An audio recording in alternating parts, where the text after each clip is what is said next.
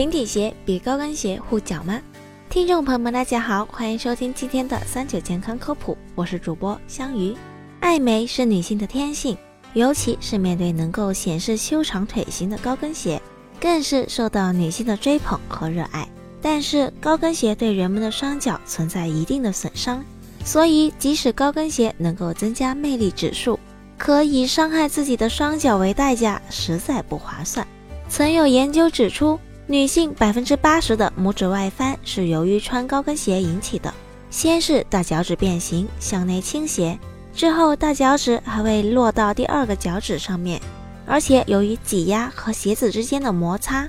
还会发生疼痛、红肿、发炎，甚至脚部的横弓塌陷、平足、母囊炎等问题。所以，高跟鞋对双脚存在损伤的这个说法还是有一定根据的。但是看着松高底、超薄平底鞋等款式的鞋子的时候，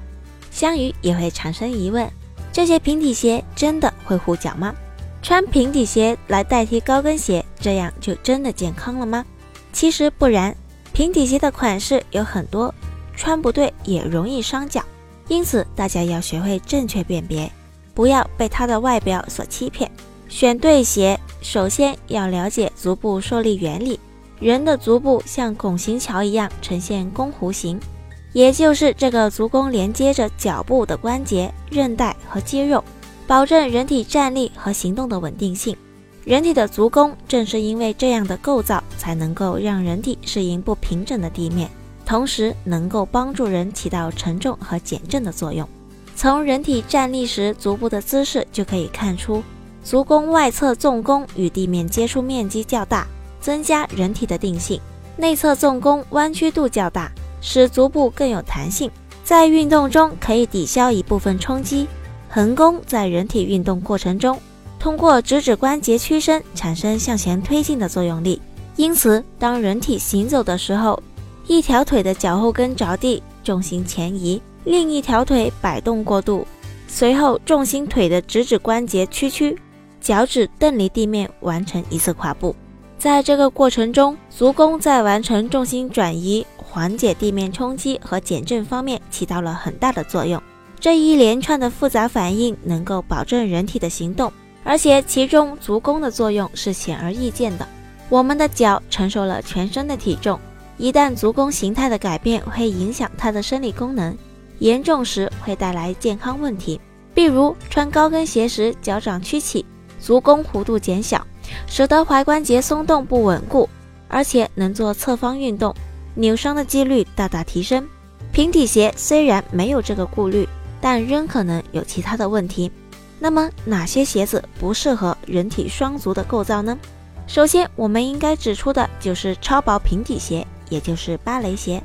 超薄的鞋身感觉和赤脚走路没有区别，扁平的鞋底没有符合足弓生理弧度的构造。这样破坏了足弓的缓冲功能，导致人走路时着地的冲击力从脚跟沿着腿骨直达脊椎，不仅加速足底韧带的退化，引起足跟疼痛，还会造成足踝、膝、髋关节和腰等部位的劳损。其次，厚重的松糕鞋并不像看起来那么舒适安全，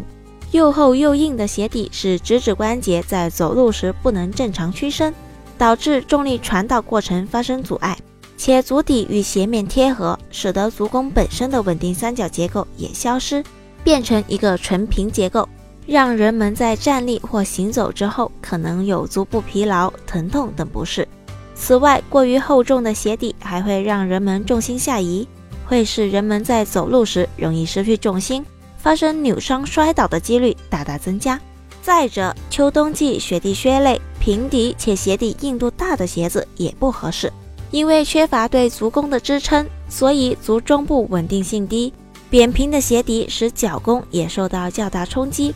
易导致髋关节和踝关节以及跟腱疲劳和病变。人们还会体会到，由于靴子质硬且内部空间相对较大，穿上后很难跟脚，走路时脚趾更加吃力，使肌腱与脚底的筋膜紧张，导致筋膜炎和肌腱炎。更是增加了足弓劳损的程度。完全的平底设计并不能给足弓带来保护，相反，有足弓垫以及足跟有适度高度的鞋底，能增加平底鞋的稳定性。所以说，大家在挑选鞋子的同时，也要注意人体足部生理特性，在选择鞋子的时候多走几步，充分感受到舒适和平稳之后，做出正确的选择。好了，今天的节目到这里也差不多了，我们明天再见吧。